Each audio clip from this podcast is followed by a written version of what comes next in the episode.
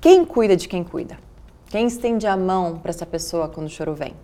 Quem dá o colo para ela que sempre está ali oferecendo o seu colo para acalentar? As mães passam tanto tempo na função, sobrecarregadas na maioria das vezes, de cuidar dos seus filhos e dos outros também, que esquecemos em muitos momentos de cuidar de nós mesmas. Até que um dia o cansaço se transforma em apatia e aquela tristeza que batia de vez em quando se transforma num choro compulsivo. O sinal de alerta foi ligado. A pessoa que já está com o sinal de alerta vindo aqui. O sinal de alerta foi ligado. Já passou da hora dessa mãe Cuidar da saúde cuidar mental. da saúde mental.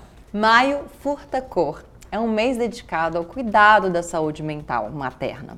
Um mês dedicado a debates e conversas que buscam entender melhor a realidade de diversas mães e os transtornos que podem acontecer durante a maternidade. Segundo a OMS, 20% das mulheres terão uma doença mental durante a gravidez e o pós-parto.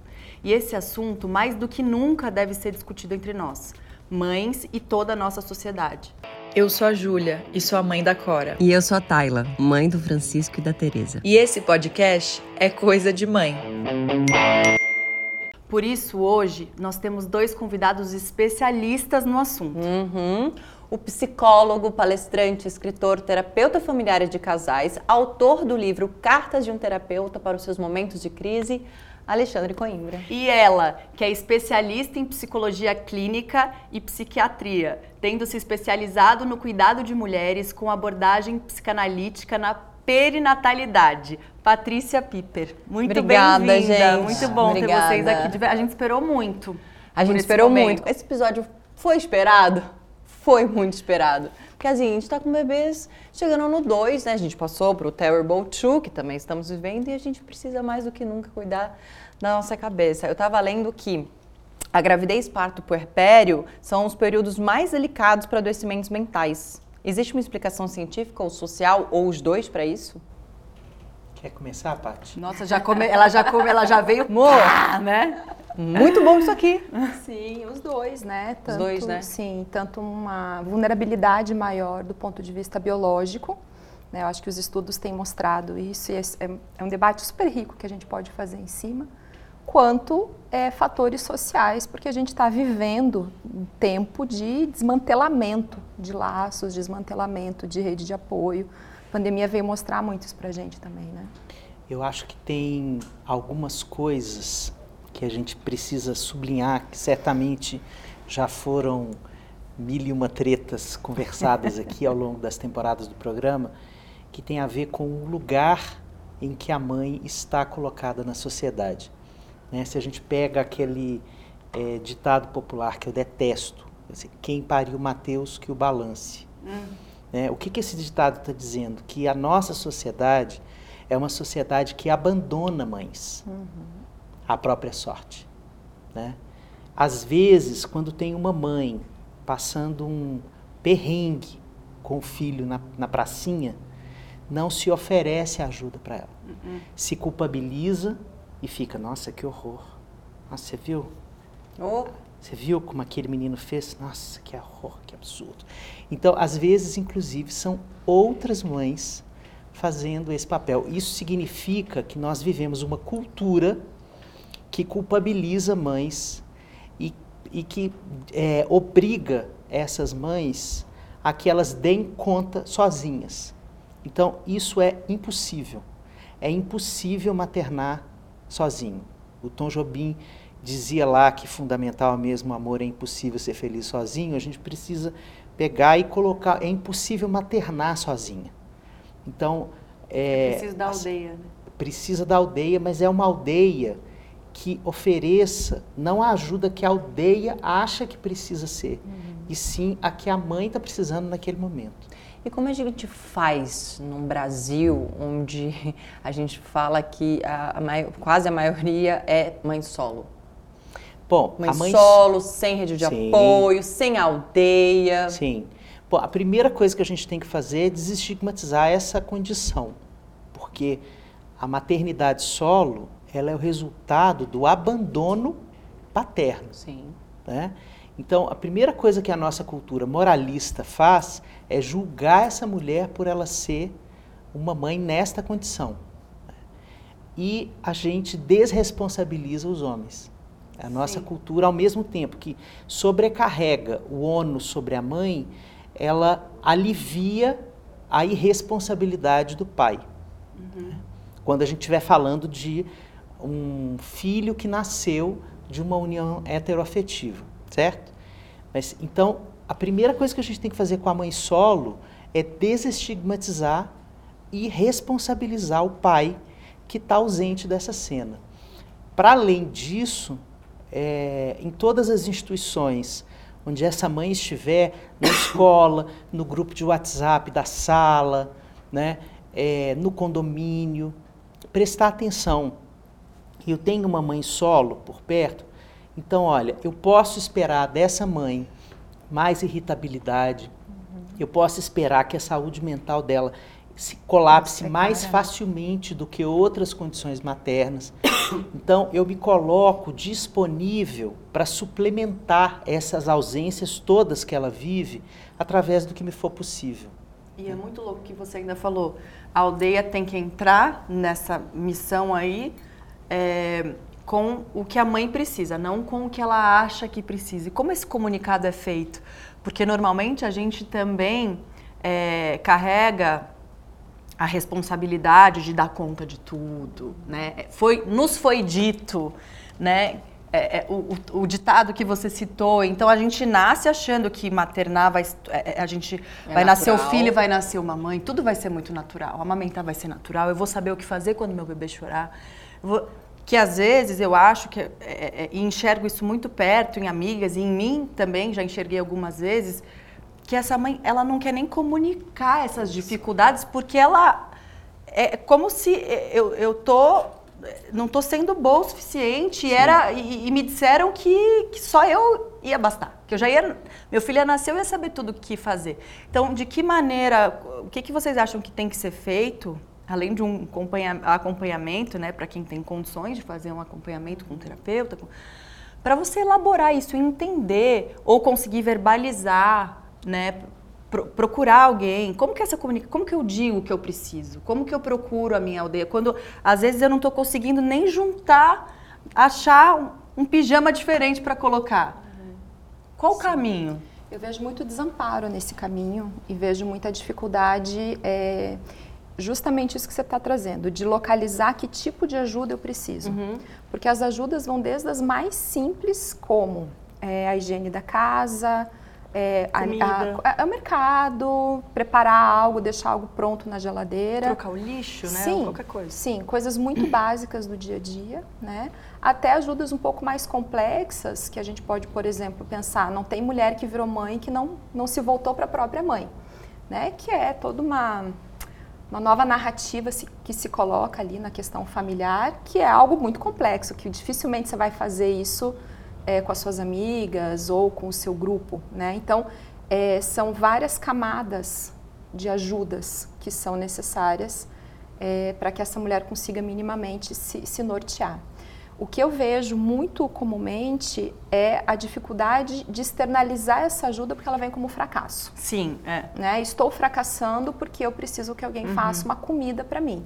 Estou fracassando porque a minha casa está desorganizada, porque a roupa do bebê está para lavar, ou a minha própria roupa, a minha própria imagem, né? E aí isso vai, vai prendendo a mulher nessa ideia de que ela é incapaz, de que ela está fracassando, ela vai se fechando cada vez mais. Né? E aí nenhuma ajuda é suficiente, porque quando vem alguém e fala, então, olha, eu fiz aqui um, sei lá, né, um empadão, quero levar para você. Não, não, não precisa, muito obrigada. né? Ah, não, olha só, eu, eu vou no mercado, precisa de um pão? Não, não, aqui está tudo bem. Né? E ela vai ficando presa nisso. E aí entra também a questão da ajuda profissional, né? Porque a, própria psicoterapia, né? Eu no lugar de psiquiatra, ajuda psiquiátrica, a gente está colhendo os frutos do final dessa cadeia de abandono e de desamparo, né? Que daí são essas mulheres que chegam para nós absolutamente doentes mesmo, fragmentadas, fragilizadas é, e com uma rede de apoio que, que também não consegue ou não consegue acessar né, por, por conta dessa, desse lugar de que a mulher ela ainda acha que precisa manter alguma onipotência, né, ou desse lugar de que está tudo esculhambado mesmo.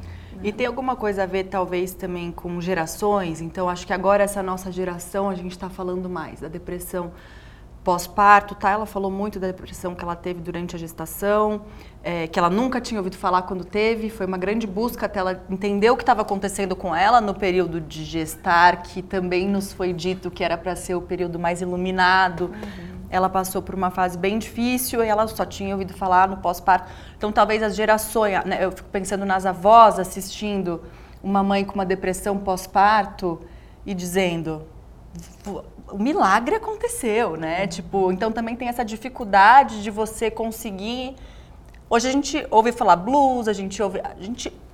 Puerpério, eu descobri puerpério quando engravidei, nunca tinha ouvido falar no puerpério, mas são palavras que 20 anos atrás Certamente. se dizia? Sim.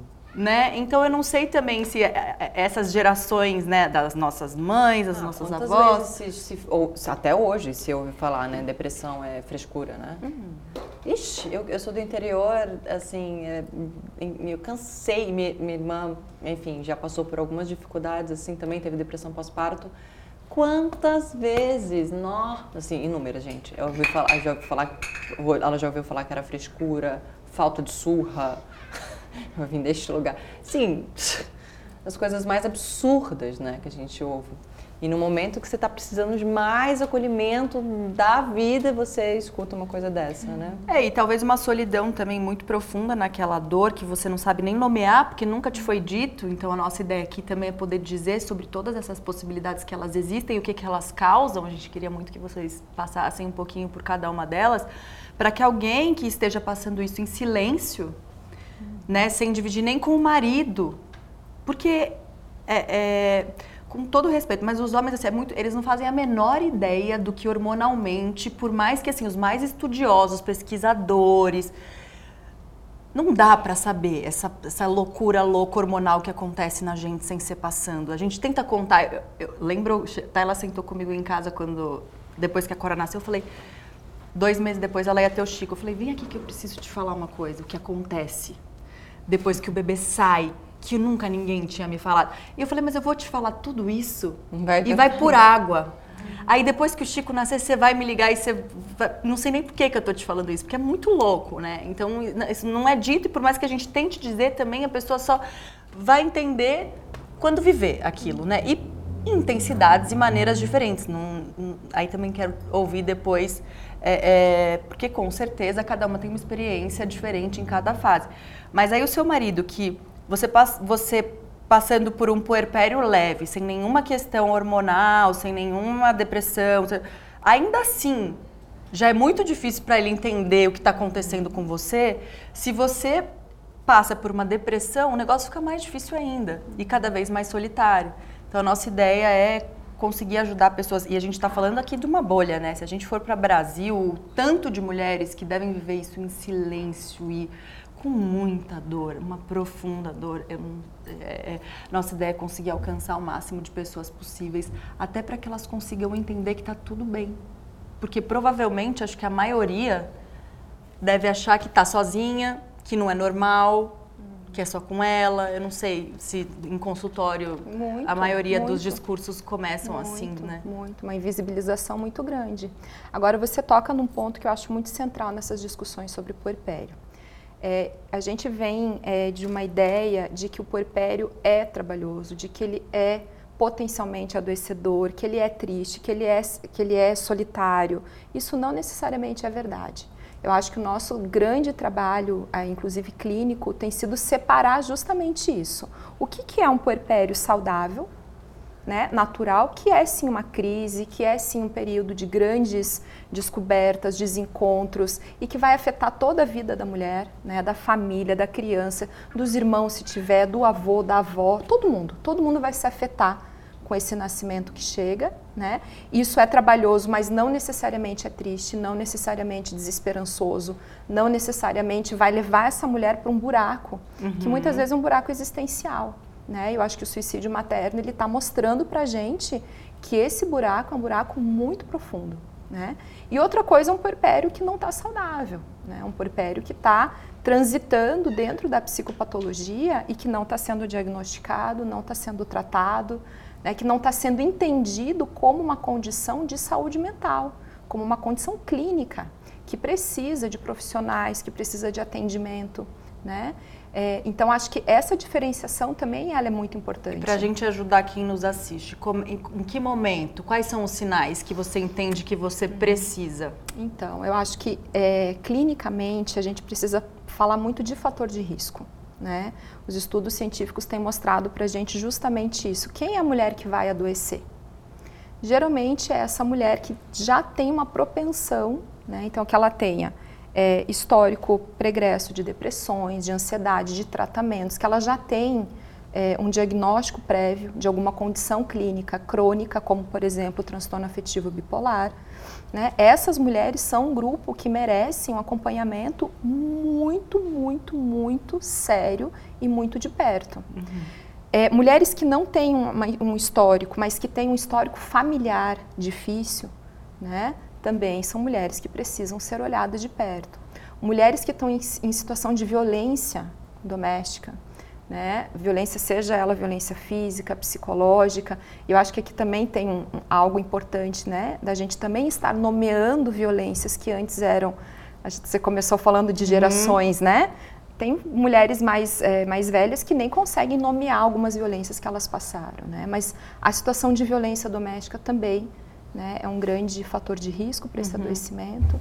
Né, existem outros que são é, fatores de risco até considerados na literatura como menores, né, mas que a gente vai ter um olhar mais, mais, é, mais próximo. Né. Então, isso tudo pode desestabilizar muito o quadro da mulher, pode deixá-la mais ansiosa. Aliás, ansiedade é um dos temas que a gente não fala quase, né, mas a ansiedade é o transtorno mental mais prevalente no, no puerpério, muito mais até do que a própria depressão. Né? E a gente acaba deixando isso meio de lado, meio guardadinho, como se fosse meio que normal, né? Então uhum. Então vai seguindo. Ou dá outros, né? outros nomes, né? É, tá tipo, tá ah, sobrecarga, tô aqui é. sobrecarregada e é isso que eu tô sentindo é só sobrecarga, né? Sim. Não dá nomes. É, enfim, como a Julia falou, eu tive a depressão na gravidez. E realmente eu não era, minha irmã teve depressão pós-parto, era algo para mim era normal e foi muito assustador para mim, porque diferente do que mais ou menos diferente, porque você me deu uma nova informação nesse, nessa, nesse, nesse, nessas pessoas, para né, que cuidado você tem a mais e tal, nesse grupo de pessoas, desculpa, esse grupo de pessoas. E eu fiquei muito assustada porque eu nunca tinha tido depressão, eu nunca tinha tido ansiedade, eu nunca tinha tido nada. É, sempre, sempre, enfim, vivi bem, já julguei a doença, já, já fui uma das pessoas que falavam barbaridades por aí, tipo, ah, falta de gratidão, enfim, umas barbaridades que não gosto nem de repetir. É, e de repente me vi nesse momento tão sagrado, tão sublime, né? Porque é assim que é, foi, foi passado para mim. Nossa, você tá sagrada, nossa, que, enfim. E a gente fica mesmo um pouco, né? Onipotente, né? Eu não senti isso, não. Eu, eu né? A gente é, fica um então, eu não, e eu não e justamente por não sentir isso, Óbvio que eu falava, caraca, tô fazendo um sério. Quer dizer, nem, nem isso eu, tinha, eu conseguia pensar. Lá na frente eu consegui. Depois que ele nasceu, eu falei, nossa, eu fiz, mas durante a gestação eu não conseguia ter esse sentimento. E nunca tinha tido nada. Então, para mim, eu falava, que que é isso que eu tô sentindo numa gravidez planejada, desejada, sonhada, enfim, que que, que, que é isso, né? E essa, esse, esse lugar foi me deixando num buraco, a falta de informação, a falta de, de, de, histórico, de saber que era normal, que acontece. Eu achava que eu era a pior mãe do mundo, que eu era o pior ser humano do mundo, que eu seria a pior mãe do mundo, porque onde já se viu, eu tô sentindo isso, essa tristeza de não levantar da cama, de não escovar o dente, de não comer. Eu fiquei vegetando em cima de uma cama alguns meses. É, exatamente. Então, assim, o que, que, que é isso que eu tô sentindo, já que eu nunca tinha sentido antes e ainda julgava a, a doença, assim, até que eu entender que eu estava doente e aceitar e, e, e, ter um novo olhar sobre isso, assim. Então, quão é importante a gente, é, para mim, se eu tivesse, esse podcast nasceu né, de mim, da minha vontade, é, veio de muita troca e de entender quanto essa, essa nossa troca era importante para o nosso fortalecimento, para o nosso resgate, para esse processo. E veio da minha dor de falar, caraca, se eu tivesse, se tivessem pessoas falando sobre isso, teria sido tão mais leve. eu teria me sentido tão menos sozinha, tão menos a pior ser humano da face da Terra. Né? Então esse é o nosso propósito, assim. Em Tayla, é, a, a, fase perinatal, ela tem, ela acumula dois estigmas, que é o estigma da doença mental, do transtorno mental, né, que Deus me livre eu ter isso tudo, e o estigma da mamãe. Né? Então é, é uma sobrecarga até de estigmas, não só uma sobrecarga de tudo. Né? Mas de estigma Era também. meu maior medo. Eu lembro quando estava na cama eu ficava, por que? Óbvio que muitas vezes não tinha um porquê. Mas eu ficava, por que, que eu tô sentindo isso? Por que, que eu tô sentindo isso? E, e, além de eu entender em terapia que essa, essa primeira fase da gestação, não só a primeira fase, né? A gestação num todo é um grande mergulho na infância, uhum. que nunca ninguém tinha me falado nada parecido. Que obviamente tem pessoas que passam por isso de forma mais tranquila e leve, mas a minha infância não foi nada tranquila e leve. Então, assim, é, me ajudava a ter essa informação, mas não me tirava do buraco e assim foi muito pesado. E todas em cima do medo de não ser boa, uhum. do medo de me arrepender, uhum. do medo de, de, de, repetir coisas que eu vivi na minha infância, enfim, de, era, era esse medo que me aprisionava. O maior de todos, de tudo que eu senti, com certeza era o medo. Era esse medo que eu ficava, me aprisionava ali na cama. É, existem alguns transtornos que são mais frequentes para algumas mães, como a depressão pós-parto, por exemplo. Vocês podem explicar um pouco melhor do que acontece nesse caso? Uhum. Mas, uh, posso fazer um comentário Deve. sobre o que você trouxe? Porque eu fiquei muito Aqui vocês, vocês entram no assunto, vocês cortam é. a gente, fala isso aí, ó. Pô, por favor. Eu, eu senti o chão de si. Eu tô assim, comovido falar. com isso que você trouxe. É.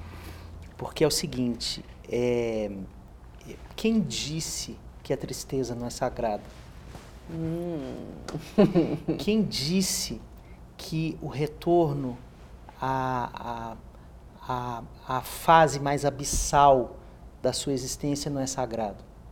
Por que, que só essa experiência supostamente de plenitude uhum. é considerado sagrado pela nossa cultura? Né? Então, Religião, quando a gente talvez, faz. A Santa Maria, Isso. que passava por tudo de uma forma é, muito maravilhosa, é, divina. sem dúvida, né? Uma, um sarrafo altíssimo para qualquer mulher uhum. ultrapassar, né? E, inclusive, existem pessoas que estudam que essa aí não foi a Maria, né? Uma leitura machista da Bíblia, Com certeza. obviamente. Uhum. E é, a, existe um livro chamado Libertem a Mulher Forte, da Clarissa Píncola, uhum. que é a mesma autora do Mulheres que Correm com os Lobos, uhum. em que ela faz uma etnografia sobre.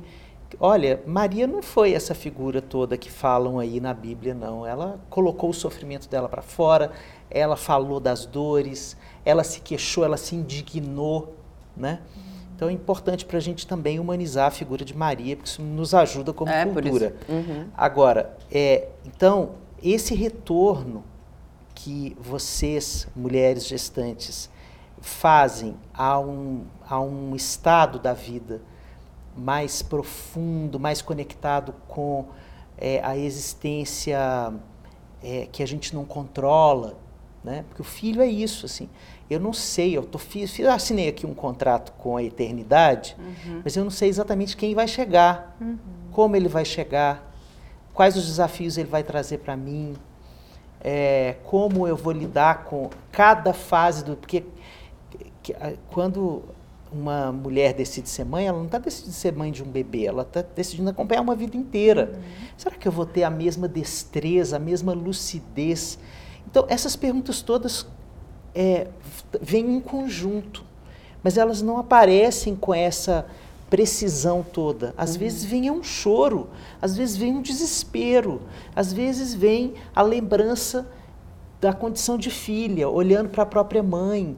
Né? Às vezes vem a, o testemunho de outras mulheres da mesma geração que estão vivendo os perrengues de se ter um, um bebê ou de adotar uma criança.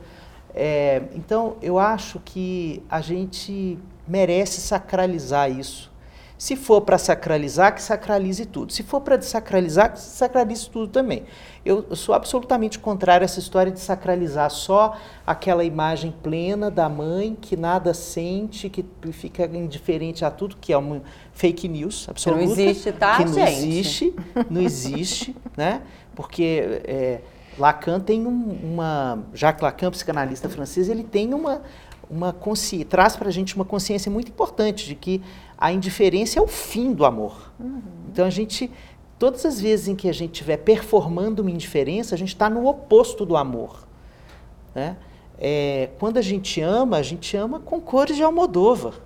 Né? A gente não ama em tons pastéis. Né? Ainda mais descobrindo que você vai ter um bebê e tal. Então, eu acho que a gente precisa naturalizar isso, sabe? Assim, para não deixar pessoas é, só se sentindo solitárias, diminuídas, como você se sentiu. Eu fiquei muito comovido com o que você trouxe. E com vontade de dar um abraço. Tá dando com a sua presença aqui, pode ter certeza. E é, e é isso, e o medo que eu tinha de, de passar por, por esse pós-parto, né? Por isso a, a pergunta, assim, porque eu tinha muito medo, porque eu falei, cara, se eu já tô doente aqui dessa forma, se essa criança ainda nem chegou, e depois, né? E essa depressão pós-parto, né? E se, se isso chegar, eu vou dar conta, eu vou aguentar? Mas você falou de, do, do- que né, é, da- não só da pessoa ter pa- passado por algum tipo de doença mental ou qualquer outra coisa parecida, mas como familiares, né? E eu nunca tinha olhado para isso, nem nunca ninguém tinha me falado. E a minha irmã já teve a depressão pós-parto e meu pai é um suicida. Então, assim, entendi tudo agora. Rindo de nervoso. Lembrando que mesmo que você não tivesse o histórico, zero rolo de você ter tido isso. Né? Porque a própria condição de você esperar tanto tempo, nove meses, uma eternidade. Uma eternidade. Uma eternidade. E detalhe, peraí, vamos corrigir isso aqui. Não são nove meses, são dez. dez. Isso. Sim. É, Importante de você dizer que esses esperar. últimos 30 dias fazem toda Isso. a diferença. De você esperar por essa novidade que não tem previsibilidade, Nenhuma. isso mobiliza muita angústia. Né? Então, assim, que a gente possa falar disso. Não, e é muito louco que você falou, mesmo se você não tivesse tudo. É o meu caso. Na minha família, não me, eu tive, tenho his- histórico pontual ali, até meio longe de, de alcoolismo e tal, mas assim, nunca tive um histórico muito perto é, é, de nada. E até hoje, assim, eu, eu, eu acho, por minha, meu diagnóstico, que eu tive um super blues, porque, quer dizer, só meu não, né? Meu da minha analista, mas eu já cheguei pra ela falando assim: acho que eu preciso de. um-" No meu puerpério, eu falei: eu tô precisando de um remedinho, eu preciso de ajuda. Eu chorei muito numa consulta. que, Na verdade, minha filha nasceu, eu parei a terapia. Grande erro. Um grande erro, mas porque a, minha- a nossa primeira conversa, logo que minha filha nasceu, minha filha tinha três dias, não foi do jeito que eu esperava. Foi, foi, aí não, também não vem ao caso, mas assim, foi, eu esperava acolhimento e não recebi o acolhimento do jeito que eu esperava, e daí parei, na pior fase de, de parar, né? E aí logo depois, sei lá, acho que agora já tinha um ano, não sei, mais ou menos, é, quando procurei, quando já estava insustentável, eu fui procurar ajuda e eu já comecei a falar, eu tô em caquinhos, a gente vai ter que procurar esses caquinhos todos e tentar remendar, mas acho que dessa vez eu não consigo sozinho. Eu acho que eu preciso é, de ajuda, não sei se talvez você me encaminhar para um psiquiatra, não sei se é o caso, a gente chegou a conversar disso bastante.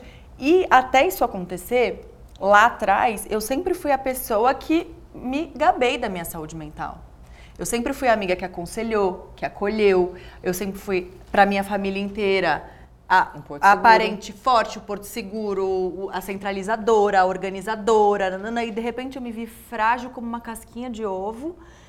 E, e, e nessa dificuldade de como eu vou verbalizar isso e no momento em que eu, que eu tenho que demonstrar minha maior potência, que é de dar conta da minha filha, né? de- em todas as fatias da pizza, né? Não só nos cuidados básicos, mas também emocionalmente, como você fazer todas as escolhas certas que esperam que a gente faça e que eu espero que eu faça, talvez a cobrança minha, de todo mundo, tal. E aí acabou que naquele momento é, ela achou que a gente daria conta sozinha. A gente tem uma história muito longa e, de fato, depois da primeira consulta, gente- eu já saí outra. Foi uma consulta bem longa, eu já saí bem revitalizada, assim, nova, com força. E a gente segue juntas até hoje. Mas às vezes vem uma perguntinha no meu coração assim: será que ali teria sido um pouquinho mais rápido? Ou será que eu precisava ou não? Porque também a questão do remédio lá atrás também eu tinha um certo preconceito. Até hoje é uma coisa estranha, porque eu, eu não gosto de tomar remédio nem para dor de cabeça. E daí, no meu puerpério, conheci milhares de mulheres, eu adoro um grupo de mães, ganhei grandes amigas de, ro de rodas, de conversa, tipo o que a gente faz aqui, mas na intimidade mesmo, que nem todo mundo tem nossa coragem, o nosso cara de pau de sair falando para um monte de gente. É... E fui entendendo, nossa, como esse remédio te acolheu para você ser essa mãe em potência para sua. Que maravilhoso que isso deu tão bom para você.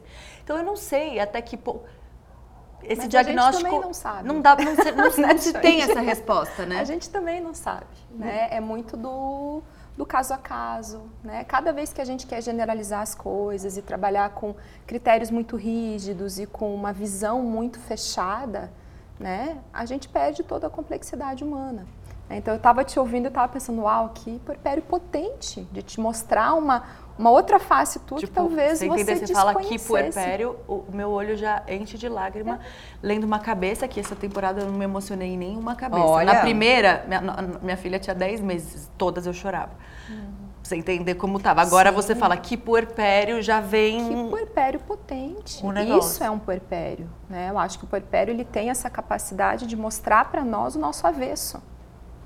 Né? E existem pessoas que vão ter algo ali que vai, vai possibilitá-la trabalhar com o avesso e ela habitar esse avesso e ela viver a partir desse avesso e desavessar o avesso, e, né?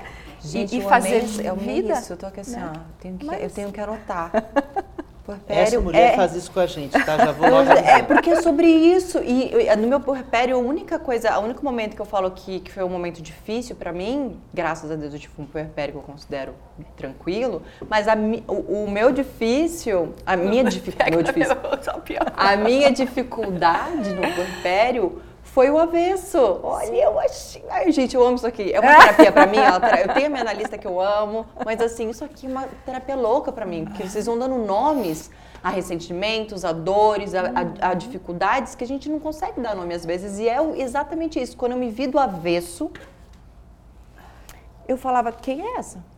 É um O que, estranhamento. que é isso? É um Quem é estranhamento essa? louco, Quem é essa, essa que tá aqui? Cadê aquela lá que eu, que eu conheço, Exato. que eu já Acho que é conheço, que eu conheço Agora veja, a medicação, você tocou em medicação, né? O diagnóstico, a medicação, ela só tem o seu lugar, ao meu ver, como quem faz psiquiatria da perinatalidade, se ela te coloca nesse lugar de ter potência para lidar com o seu avesso, de ter potência de novo para respirar e falar assim, ok. Pode falar palavrão aqui? Claro. Ah, Muito. então tá. Tá tudo uma merda, né? E nessa merda eu vou viver. Nossa, merda, nem é palavrão. Nossa, me, se, eu, ela, se, ela, se ela ficar meia, meia hora do meu lado, ela vai Ela é muito entender. fina. Eu tô, tô me controlando aqui. É que eu tô num movimento assim de meus filhos. Eu falo muito palavrão. E meus filhos falam, ai, mamãe, você tem que me dar dois reais cada palavrão que eu falo. Vixe! A conta só aumenta, né? Entendi porquê, que- por que que o merda já virou É, já virou palavrão. Entendi, exato, ficou é. claríssimo. Mas voltando no meu raciocínio, né? A questão do remédio. Então, o remédio o diagnóstico, ele tem a sua função quando ele te possibilita você entrar nesse lugar de sombra, de avesso, esse desconhecido, esse estranhamento, e te devolve a capacidade de, de- de elaborar isso de alguma forma. Porque se o remédio ele tá te deixando silenciada, anestesiada, né? É, é, sem capacidade de brigar, Prostrada. prostrada, porque a gente precisa brigar por melhoria. A gente está diante de um mundo muito adoecedor para as Então, mulheres. teoricamente, você tem que entender Né? que você experimentou um remédio que vai te deixar com que vai te fazer lutar por você. força pra lutar. E Por não você simplesmente mesma. te anestesiar. Sabe o que me né? fez? Exato. É, eu tive uma conversa muito longa com uma amigona nossa, que mora fora, você vai saber quem é. É, uma amigona nossa e ela e a gente teve filhos muito perto, todas Uhum. nós. E ela falou pra mim assim, e a gente trocava muito desses buracos. E ela me ligou e falou assim, e aí eu, eu fiz um stories respondendo uma caixinha de perguntas dizendo que é, tinha tido uma super crise de choro, rarararará, e que eu achava importante que a gente dividisse e tal. E aí, é, alguma pergunta de remédio, falei, falei alguma coisa assim, não cheguei o remédio, mas já cheguei a achar que precisava e cheguei a pedir. pedi, já me vi pedindo. Aí ela me mandou um inbox falando assim: mudou a minha vida. Eu estava um ano é, é, brigando com meu marido todos os dias, explodindo com tudo, porque eu dava conta de tudo, sem paciência nenhuma para minha filha. Eu estava vivendo. é, é, é, eu estava precisando de ajuda. E ninguém enxergava e eu não enxergava. Então, a minha família dizia que eu estava muito chata, que eu estava muito isso, que eu estava muito aquilo. Eu não era eu. Só que até eu entender, foi uma amiga minha que falou: vem conversar com o meu médico. E eu comecei a tomar um remédio, ela falou, mudou a minha vida. Eu sou outra mãe, eu sou outra, eu, eu não brigo mais com meu marido, não sei o que, não, não sei o que, tararau. E era uma questão química que eu precisava ajustar naquele momento. E daí aquilo me deixou pensando, do tipo, é isso, mas quando é que a gente. Porque é muito. É, uma, É uma- difícil. É uma zona muito Mas é nebulosa, difícil para né? nós também, né, né, Xande? É difícil para a gente diferenciar isso. Você tem que ter muita intimidade com a paciente, conhecer a família, conhecer a dinâmica familiar, conhecer as entranhas do relacionamento, né, conjugal dela, porque às vezes tem muito conflito ali que você pode assim botar na caixa d'água remédio que não vai resolver.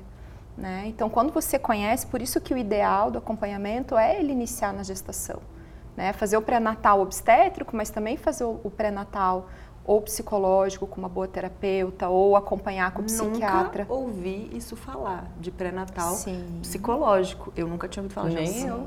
Nem Sim, eu. existe. É Mas uma é uma ferramenta. Não, hoje me parece a coisa mais óbvia do mundo, É. né? Porque além de eu ter passado por isso na gravidez, tudo que a gente escuta do pós-parto, do Isso. puerpério, mas assim, pra mim é, é- é como que ninguém nunca falou sobre isso, né? E é muito louco que vários momentos, né, em quase todos os temas a gente Aliás, passa. eh, só para concluir, se eu já falei várias vezes, mas assim, se eu não tivesse sendo assistida, obviamente não foi neste lugar de um de um pré-natal, né, assistido psicologicamente, eu estava, porque eu faço análise há muito tempo e não parei, pelo contrário, obviamente na minha gestação eu fazia, eu cheguei a fazer todos os dias. É, por algumas semanas eu chegava a fazer, precisava falar com ela, parece que fosse um pouco todos os dias. Ou quando eu não, não, não, não aparecia, ela me obrigava. Graças a Deus. Então, assim, é, então, eu, eu- sobrevivi a isso por conta desse cuidado todo. Porque se eu não Exato. tivesse, como é a maioria da realidade do nosso país, infelizmente, assim, eu, eu falo, eu não sei o que teria acontecido. Não sei, porque o que eu pensava era, como que eu paro essa dor? E aí vai ser minha vez. Porque eu acho que eu também nunca falei isso. E a única forma de parar aquela dor era parar na minha vida. Então eu pensava, cara, essa dor não sai daqui, eu não aguento mais ela. Eu não dou conta, não dou conta, eu não quero mais sentir essa dor. Então você pensa, como, que, como é que passa? Era acabando com a minha vida. Então assim, eu cheguei a ter esse pensamento. Então isso assim, co- isso sendo assistida. Você imagina essas mulheres que estão. Eu não consigo imaginar. Eu tenho vontade profundamente, quando às vezes eu falo de, de- chegar, de abraçar, de falar, fica aqui, deixa eu ficar aqui com você. A cada pessoa rindo, que eu falo, cara, eu não consigo imaginar. Assim, eu super assistida, passando por isso, assim, é, é, isso pela falta de informação que me aprofundou mais, que eu já falei, que eu já toquei nesse assunto. Então, que importante, né? A gente falar desse cuidado, desse pré-natal. E desse avesso, né, independente do diagnóstico, desse avesso que a gente se revira aí, ou se vira e se encontra e se reencontra e se descobre. Porque o que eu ia falar é que, assim, a gente diversas vezes recebe depoimentos, assim, de mulheres que já estão com filhos, às vezes, com 5, 10, 15 anos, e quando elas vão falar de uma experiência do, por- do parto ou do puerpério, elas se emocionam como eu me emocionei agora. E aí, na- logo que eu me emocionei, pensei, nossa, agora acabou de fazer dois anos. E eu me emociono quando volto naquele começo. Ainda tô no comecíssimo, né? Mas assim, quando volto para aquele... uma E tem- mulher não esquece o que fizeram com ela e o que foi feito da vida dela e o que ela fez na gestação, no parto e no pós-parto. Não esquece, porque é uma janela de uma vivência muito intensa, muito visceral. Ela não esquece. Uma mulher não esquece quem tratou ela bem na maternidade, ela não esquece daquela enfermeira que trouxe o copo d'água, que fez um carinho nela, ela não esquece da terapeuta que deu a mão, da amiga que trouxe uma canja, não esquece. Assim como também não esquece das violências e dos, dos maus tratos. né? A gente tem um outro problema de saúde mental muito grave no Brasil, que é, a- é o transtorno de estresse pós-traumático relacionado à violência obstétrica. Né? Porque a gente já tem uma violência, já tem uma dor ali muito forte, né? ainda mais num período que a mulher está assim, ela está quase que uma esponja, absorvendo tudo e, e- e- recebendo muito, né? E, e numa avidez de receber cuidado também. né? Então a gente nunca esquece. Né? A tua emoção de lembrar hoje, do- né, dois anos depois. Eu não vou nem começar a falar dos meus aqui, por favor. Se não é mais uma, né? Porque é isso, né? Eu tive depressão pós-parto do meu primeiro filho. Você já trabalhava com. Já. E olha que curioso que eu vou contar para vocês. Eu tive depressão pós-parto e eu não fui capaz de fazer diagnóstico. Hoje, olhando para trás, eu eu faço só check, né?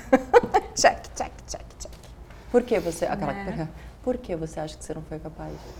Eu acho que eu estava nessa lógica, né? Porque eu tive uma gestação que eu era assim, quase a Pachamama ensolarada no- na terra. Eu né? também. Nossa, eu era assim, a deusa, a rainha também. sol. Tenho um pouco de raiva de vocês.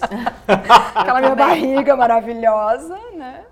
Tive um parto, eu tive dois partos domiciliares. Eu com- tive um parto dos sonhos também. Nossa, foi do sonho. Também tenho um pouco de ódio de vocês.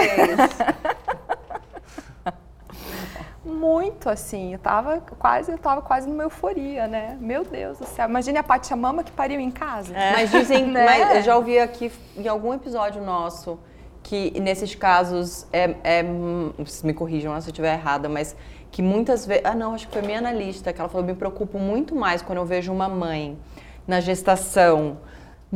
Ah, que mundo maravilhoso de ah, ah, gestação, meu parto, cara. Ela fala, eu tenho muito mais medo dessa mãe no pós-parto, dessa mãe no puerpério, do que da onde você veio. Óbvio que eu vim de um extremo, né?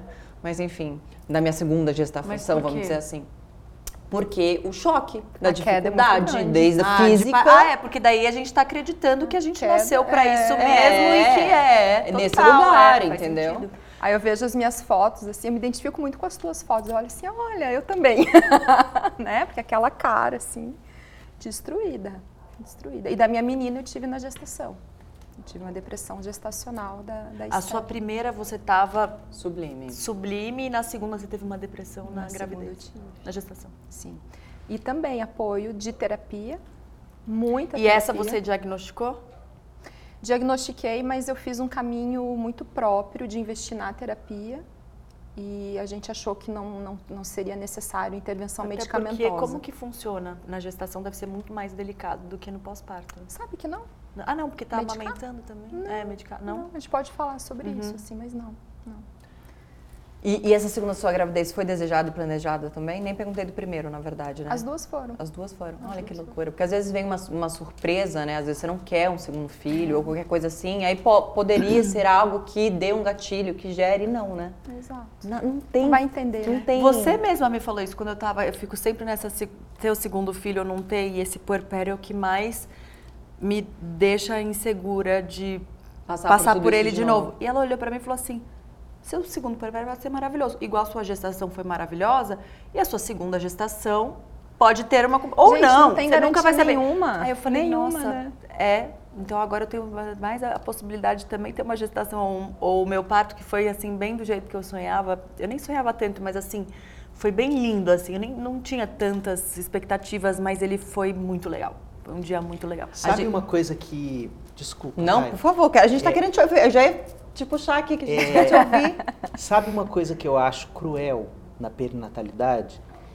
Que uma mulher só vai receber apoio se a dor dela for legitimamente grandiosa.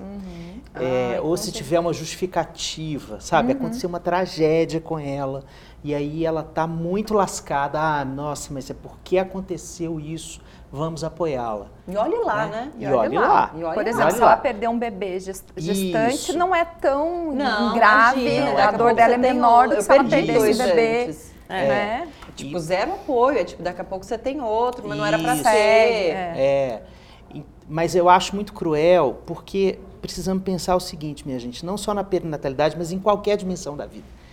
A vida é multifatorial. O que, que quer dizer isso? Nós somos um grande caleidoscópio, um grande mosaico. Quando a gente fala assim, ah, é porque você tem um fator genético, é uma pedrinha Isso. desse mosaico.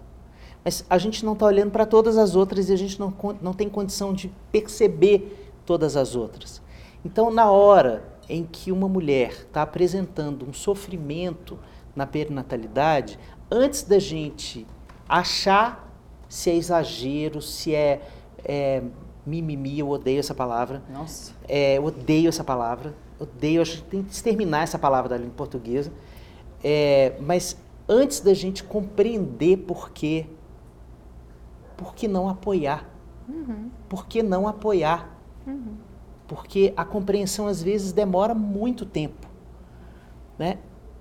É, qual foi o contexto que me levou a adoecer ou a sofrer tanto, não necessariamente através de uma doença? Depois ela vai entender, mas agora o mais urgente é apoiar, é construir abraço para essa mulher, é construir um alimento para a alma dela, porque a alma dela está sofrente. Então, é, eu acho importante a gente colocar isso aqui, porque é, às vezes a gente fica pensando é, qual que é o limite de ter terapia com medicação. Isso eu acho secundário a todas as pessoas que estão em volta dizer assim, a gente não entende negócio de terapia, de remédio, mas eu estou aqui para te apoiar com o que eu posso. É, eu escutei recentemente uma pessoa dizendo assim, é, uma mulher deprimida, ela, ela ficava chorando no quarto, a mãe dela, uma mulher muito simples, é, só passava pelo quarto e dizia assim: Eu passei um café para você. E que ela se recorda do cheiro do café da mãe como uma experiência de cuidado, Sim, sabe? total. Então, que a gente possa oferecer o que a gente tem para oferecer para uma pessoa que está sofrendo numa condição como essa, sabe? Eu acho que é, todo o trabalho de vocês é um trabalho muito bonito para a gente amplificar esse debate e retirar os véus dessa idealização desse período da vida e acolher o sofrimento inevitável. E nesse momento você responde, até que a gente acabou tocando barco aqui, a história da aldeia. Então, é, se essa pessoa não está conseguindo comunicar o que ela precisa, ofereça, né? Ofereça. Mesmo que você Sabe? não saiba, ofereça o que você tem, como Ofereça você o que você tem. O cheiro Ofereça do café você me remeteu às minhas cenas de puerpério da minha mãe, que eu acho que minha mãe não tinha nem ideia do que estava acontecendo comigo. Mas a minha mãe ia na minha casa, ela limpava a minha casa, agora eu sei que eu vou chorar. Ela limpava a minha casa, ela fazia uma canja de galinha, arrumava a mesa, ia lá no quarto, você precisa de mais alguma coisa? Eu nem sabia o que eu precisava. Uhum, a gente não consegue Nem nem, sabia, nomear, a gente né? não consegue. A janta tá pronta para você. Se você precisar de qualquer coisa, eu tô aqui. Mas agora eu vou para minha casa. E ela ia para casa dela. E assim ela fez durante os meus dois porpérios. Minha mãe nunca me perguntou o que que eu tinha, nunca me perguntou como é que tava, nunca. Ela nunca entrou, mas ela sempre deixou a porta aberta. Ela sempre teve sentadinha lá no, no- no lugar dela, dizendo assim, eu tô aqui. E eu tenho uma cena que eu troquei com, a, com, com o Dani, com a esposa do Xande, num podcast que a gente gravou, de qual que foi a cena de maior queda, né, da sua onipotência materna, né? E é uma cena com a minha mãe também, né? Minha filha teve bronquiolite bem, bem pequena, ela ficou meses adoentada. E eu sem leite, aquela angústia e sem dormir porque precisava cuidar dela, fisioterapia respiratória, aquele caos, né? E eu achava um absurdo da mamadeira. E aí minha mãe vira para mim um dia e fala assim: "A mamadeira tá aqui, o leite tá aqui e você vai dormir". Falei, mas negativo! Da onde que você vem na minha casa dizer que o que, que eu tenho que fazer? Não! E ela, assim, no auge, eu acho que até da experiência de vida, né? Uma mulher que estava observando o que estava acontecendo ali, né? Ela vira para mim e fala assim, durma essa noite e amanhã a gente conversa, né? E ela cuidou da Esther, pequenininha, enfim, e eu amanheci com o peito desse tamanho, cheio de leite, descansada, disposta, né? Então ali foi uma cena que é isso, né? Essa, esse afeto, esse colo, que é o que a gente não vê. Não, e eu me É. emociono agora porque eu passei pela mesma cena e eu não dormi. Eu não aceitei a ajuda. Então eu fiquei, eu fiquei. Meio... Ah, mas eu também não queria, eu eu não queria não, aceitar, não não. aceitei. é, E como eu faria diferente hoje, pensando, sabe? E eu lembro do meu marido, me, é, eu tive muita dificuldade na amamentação e era um desejo, amamentação exclusiva. Então foi um mês amamentando com lágrima, com muita dor e sem dormir, sem dormir, sem dormir. Eu lembro do meu marido entrar assim. E daí só de ver ele se aproximando, nunca vou esquecer do quarto, as lágrimas eu não tinha menor controle sobre elas e era a mistura do meu puerpério, né, de todos aqueles hormônios, de tudo que estava passando dentro de mim, com o meu peito que doía muito. Também eu tinha bastante leite, mas era muita dor. Meu peito, eu tenho uma queloide até hoje, de tanto que machucou, saiu um pedacinho do bico. E segui nessa amamentação exclusiva até né, o tempo que eu gostaria e mas não teria mudado nada se eu me desse uma noite de sono, tipo assim. Não teria mudado nada. Quer dizer, teria mudado nada e para minha filha e tudo para mim, né? E por que que naquele momento a gente se a gente não, eu tô falando de mim, né? Ah, né, Eu, eu me, me coloquei nesse lugar de eu preciso, eu tenho que fazer isso. É isso, tipo, a mamadeira tá aqui. Que mamadeira? Quem, quem falou de mamadeira, né? Mas a gente volta de novo nesse lugar de que nos foi colocado como fortes, Xenas. guerreiras, a mãe nasce, É. nasce uma mãe, a gente pode tudo, a gente dá conta de tudo, né? A gente, enfim. A gente teve uma outra convidada que falou, é, eu, eu não lembro se era o, é, um, não era o psicanalista dela, mas é, é, foi alguém que já passou pela vida dela, eu acho, se eu não me engano, que ela fala que o puerpério pode ficar mais fácil quando sobra. Ah, Cláudia Raia, maravilhosa, né? Eu não ia falar o nome. Não, mas já foi pro ar, as pessoas podem ir ver o episódio. É, Cláudia, Cláudia fala Raia, perfeita, maravilhosa. dela, que ela fala, eu acho que eu ouvi isso uma vez na vida, ela fala alguma coisa assim, e ela fala, era, era sobra, sobra de atenção, sobra de carinho, so- Hum. de apoio, de é, estrutura, né, é, que nós, né, na, na nossa bolha privilegiada ali tinha de estrutura de, de, de funcionários, de casa limpa, de, né, enfim, era uma sobra de cuidado dos meus filhos, cuidado do meu marido, era só- Presença do, do pai. a presença do pai, cuidado a, com a aquela mãe. vontade de fazer dar certo, a vontade de estar com aquela criança, era tipo, era uma, uma sobra. E quando é o contrário, é um puerpério com muita falta, é, né, a falta de- da, da estrutura... De tudo de isso. tudo, enfim, é- era muito mais fácil de ser um puerpério Muito mais difícil, né? mais difícil, ou enfim, de uma, uma, uma- uma- um pós-parto, uma depressão pós-parto, ou qualquer, qualquer coisa assim. Vocês concordam? Super. Mas é, é importante o, o final da sua fala sublinhar que a realidade mais comum, e isso infelizmente transcendente a raça, classe, é, local de nascimento no Brasil, uhum. via de parto.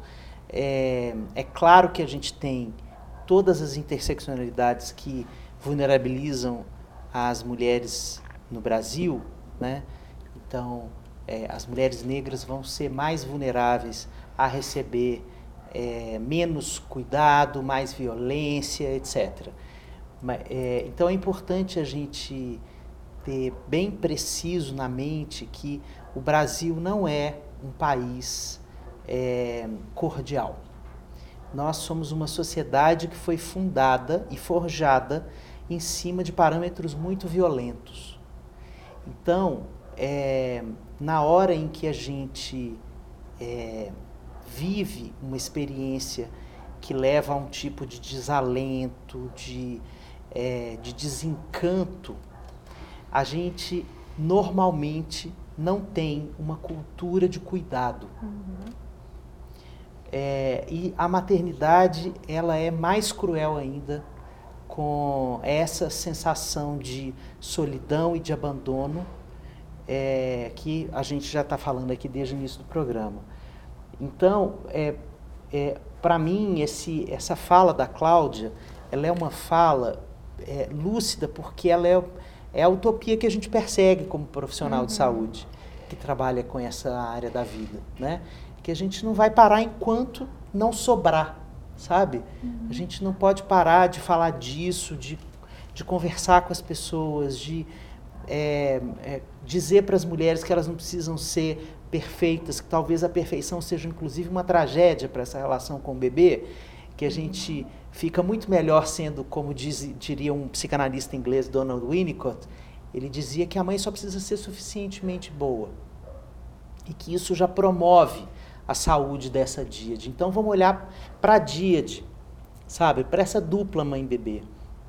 Quando a gente olha para essa dupla, a gente vê o que precisa acontecer entre eles e o que cada um deles está precisando em particular. E a gente olha para essa dupla e se pergunta o que que o entorno todo, aqui ó, em volta dessa dupla, pode fazer pelos dois.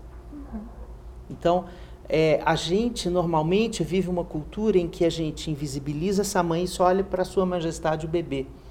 Então, a partir do, assim, uma das, das é, dos sintomas que a gente pode pensar é a quantidade de foto de barriga de segundo trimestre uhum. sem cabeça.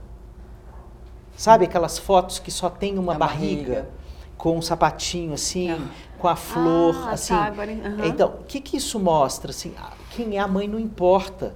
O que importa é o que ela está carregando. Então, a, partir do momento em que esse bebê resplandece assim para o mundo, é, deixamos de olhar para daqui para cima e passamos a olhar só aqui para baixo. Às vezes a gente vai cumprimentar uma mulher grávida, não olha nos olhos dela, olha para a barriga uhum. e fala: Oi, Fulano, como vai você? Tudo bem? Uhum. Toca na barriga sem permissão da mulher. Então a gente tem um monte de sinais que a gente pode ir apercebendo de como a gente é, dá da gravidez para frente a gente vai abandonando essa mulher. Ela já vai sentindo que ela vai ficando mais invisibilizada, sabe? Então, é, é cuidar da saúde mental é, em primeiríssimo lugar, fazer a coisa mais importante para o ser humano, que é reconhecimento. Não existe nada mais importante para a vida humana do que reconhecimento. Eu preciso que você me perceba. Me enxergue. Me enxergue. Para ilustrar isso que você acabou de falar, voltei também para um, voltando para vários momentos ali no meu pós-parto. Ali também nesse um, um, mês e meio eu já não, já muito ruim de cabeça e de peito e de tudo. É, eu estava com um pediatra específico cuidando da minha filha. Então, para você ver como esse reconhecimento ele não acontece até em lugares seguros, numa bolha da bolha da bolha do privilégio. E a gente, aquele comecinho, né, pediatra toda semana, não sei o quê, e eu com o peito estraçalhado, nitidamente precisando de ajuda psicológica ali, tá, né? Tava bem o blues bombando. E aquela. É, antes de pesar minha filha, na primeira pesagem, é, ela tá mamando quanto tempo? Ah, sei lá, X tempo. Não, mas essa mamada tem que durar, não lembro, a gente deleta umas coisas da cabeça, né? 40 minutos, inventei, e, e tava durando 20, não lembro, tá? Tô inventando os números. E aí aquilo já ia eu já, eu já tava sendo tão machucada ali. Não, porque é livre demanda, porque tem que ser assim. Você nem pesou minha filha. Você nem, ela, tipo, era tudo sobre o bebê e nem. Uhum. Aí eu sei que aquele dia eu fui embora e eu senti no meu coração, eu falei pro Guto, falei, a gente vai para esse outro pediatra aqui, porque essa pediatra era uma super do, do, do humanizada, humanizada. É, que de humanizada, da... no caso, para você não Sim, teve não teve nada. E aí eu falei, eu quero ir para um pediatrão tradicional.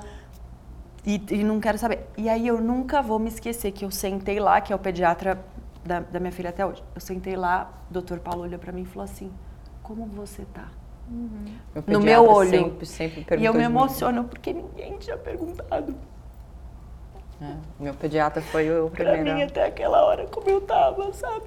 Nem meu marido, nem minha mãe, nem meu. E não é por mal, né? Não é por mal que as pessoas fazem isso. É por formação cultural. É. E ele só olha pra mim e falou: Como você tá? Aí eu comecei, fiquei um pouquinho pior do que agora, chorei muito, muito, muito, muito, muito, muito, muito. E na hora foi sobre seu peito tá em carne viva. Vamos parar um pouquinho até o seu peito cicatrizar.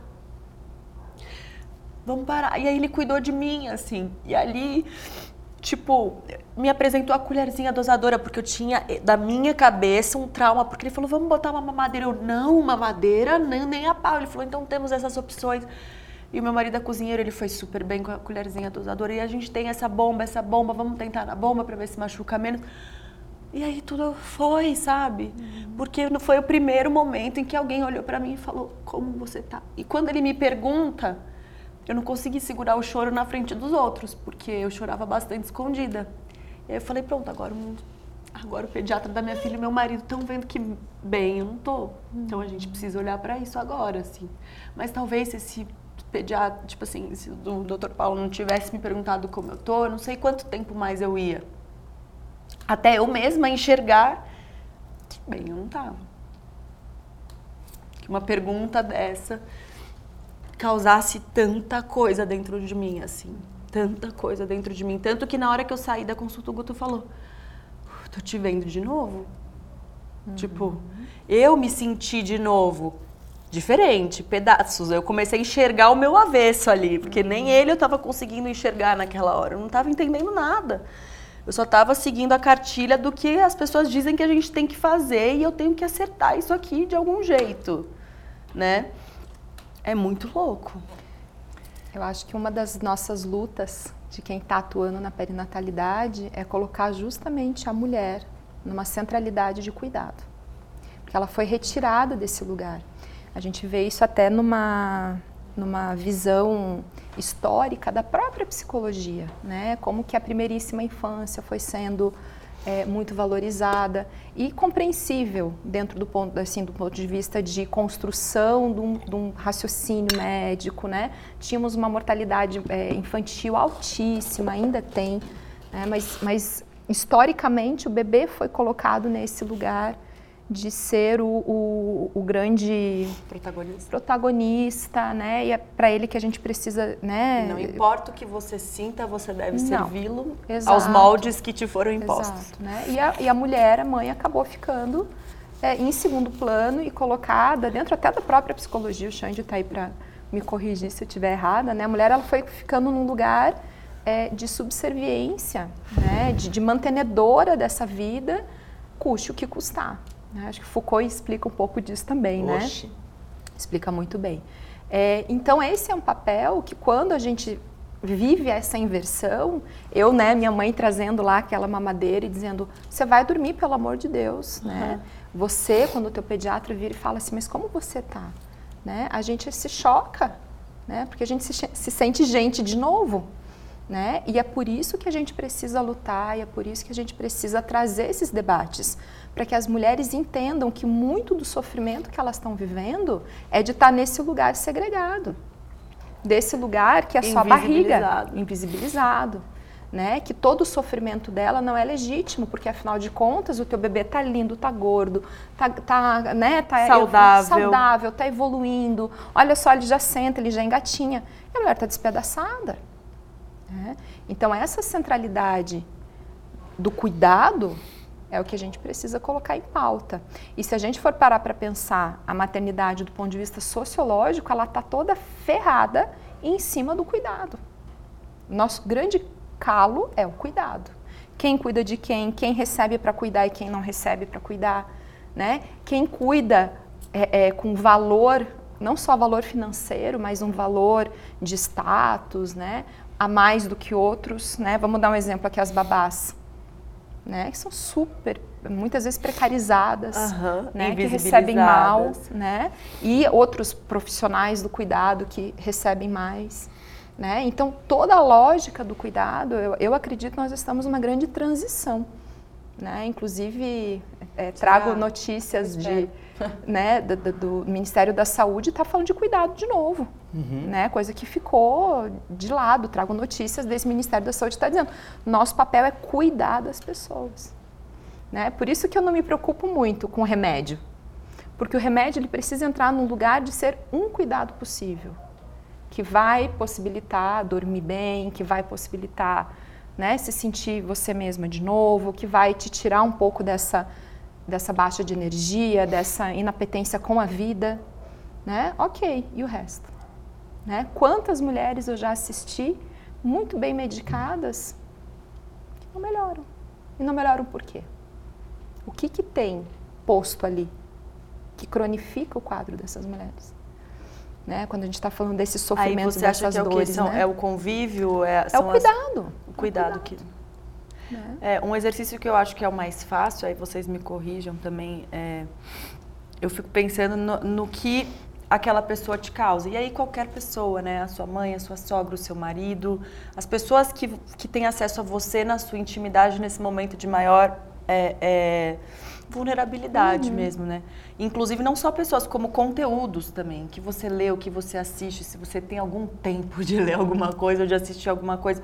Mas eu comecei a perceber, é, eu recebia muito poucas visitas, mas como eu me sentia durante a presença daquela pessoa e depois que ela ia embora, o que ficava reverberando em mim depois daquele encontro. É, e também a gente quer muito fazer um episódio sobre babás aqui, né? A gente está ensaiando para fazer e a gente acha muito importante é, é, de todos os pontos de vista, né? Mas é, não só a babá, como qualquer rede de apoio, essa, essa sua rede de apoio está te fortalecendo ou te enfraquecendo? Essa rede de apoio te faz sentir mais capaz ou se faz te sentir mais insegura e incapaz? Porque isso acontece muito também, né? O que eu recebi, né, hoje, agora, agora com dois anos, de amigas que foram mães bem depois de mim, assim, do tipo, eu não consigo fazer ele dormir nem a pau. Só a babá consegue. Eu não consigo. Comigo ele não para de chorar, ele só para de chorar com o pai. Comigo ele não para de chorar. E sempre com um- um- um- essa sensação nossa de derrota, de, de né? fracasso. De fracasso. É. Ai, gente, que bom que dorme com outras pessoas, né? Eu já falo, hoje lá em casa eu já falo, o pai é muito melhor que eu, graças a Deus, que é a hora que eu vou pro meu banho longo, sabe? Mas é uma coisa muito louca de, de assim, acho que é um- uma dica talvez que, que mais básica, né, de parar só para dar conta do quanto aquela presença, aquele conteúdo que você consumiu, aquela pessoa que te visitou, que te acompanha, te faz sentir, né? Antes, durante e depois daquela presença. Porque talvez isso seja uma coisa que ajude muito no seu processo, na, na- na- na sua falta ou na sua sobra. Porque às vezes também né, pode ser uma sobra que te enfraqueça, né? Naquela presença em algum lugar que se diz ajudando, em algum lugar pode estar. Por exemplo, essa experiência que eu tive com a pediatra em algum lugar era um negócio que estava. A gente fica. Eu, eu me sentia, não sei se vocês se sentiram assim, mas eu me sentia totalmente com tudo aberto, assim. Tipo, era muito fácil entrar e- e- e A esponja, né? Cada maternidade tem a sua particularidade, mas no final das contas a gente percebe que muitas das nossas ansiedades e angústias também acontecem com outras mães. E para não nos sentirmos tão solitárias nessa jornada, criamos o quadro Saque da Mãe, onde as mães que acompanham a gente no Mil e Uma Tretas têm um espaço aberto para contar suas histórias. Inclusive, já fica aqui o convite para você que quer contar a sua história no Mil e Uma, manda o vídeo pra gente no e-mail contato arroba milumatretas.com.br. A gente vai ouvir a história da Alexandra Francis.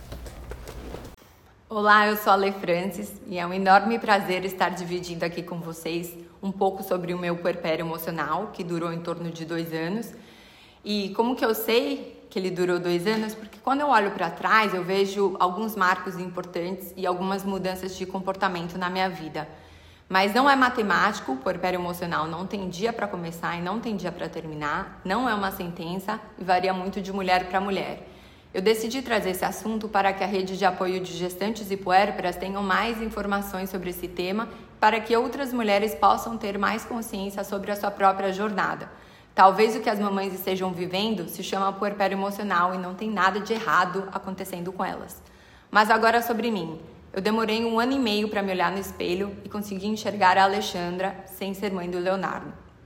Eu tive alguns episódios de ansiedade no final do ano passado e depois de um certo tempo percebi que o gatilho era sempre algo relacionado a ele. O primeiro foi no dia que visitei escolas para ele. Ao mesmo tempo que eu queria ter tempo livre para mim, me sentia zero pronta para deixá-lo tanto tempo no ambiente desconhecido com pessoas que eu nunca tinha visto antes. Também tinha muita dificuldade de ver que o tempo estava passando e que eu não, nunca mais teria tanto tempo com ele como eu tinha tido até agora. Aceitar que ele estava começando a ter uma vida própria era ter que aceitar que eu também tinha uma vida sem ser mãe dele e isso doía muito. Eram muitas dúvidas. Como fazer isso? Por onde começar? Eu me sentia muito insegura.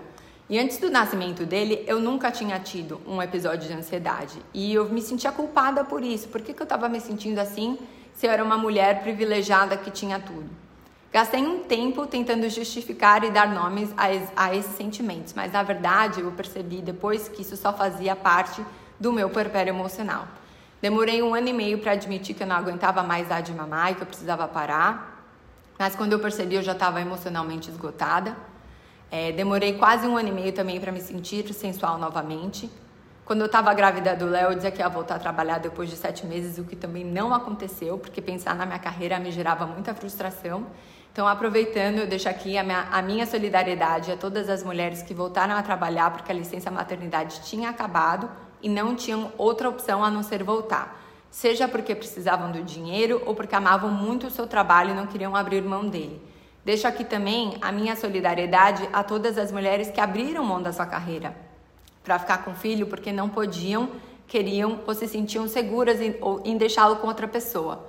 Voltar a trabalhar sem se sentir pronta é difícil em todos os casos. Eu demorei quase dois anos para me priorizar no dia a dia e fazer coisas por mim que sem sentir culpa disso, né? De estar tá passando o tempo longe do meu filho. É, foi um tempo que eu tinha dificuldade de verbalizar o que eu sentia, então descontei muitas frustrações do meu marido, eu ficava com raiva dele porque ele não adivinhava o que eu precisava e de ver que ele tinha uma rotina que estava mais nos trilhos do que a minha. Ainda bem que a gente se ama muito e que a gente tem um relacionamento muito sólido.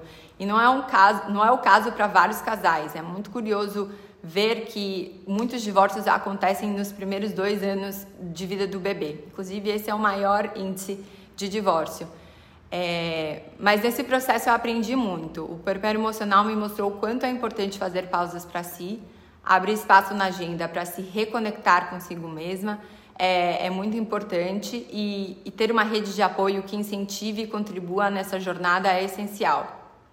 É um abraço na alma ter quem valide e reconheça o nosso processo. Inclusive, a Alegrata, uma curadoria de, de presentes para gestantes e puérperas, surgiu numa dessas pausas e a coragem de empreender surgiu no meu puerpério emocional. Ale, eu acho que você já, já foi bastante atendida aqui com tudo que a gente falou até agora, né? Mas ela entrou num assunto que eu acho bem legal a gente falar, que é essa triangulação, o casamento, né? Quando chega de tudo que a gente falou até agora, de quando chega a terceira pessoa dentro dessa relação, que era um casal. e que terceiro elemento. Três. Terceiro Bom, elemento. se a gente for falar de um casal hétero, uhum. na cultura brasileira acontece Primeira coisa que acontece, nós estamos aqui falando da maior parte. Por favor, homens, não venham que nem todo homem. Nós vamos conversar depois sobre isso.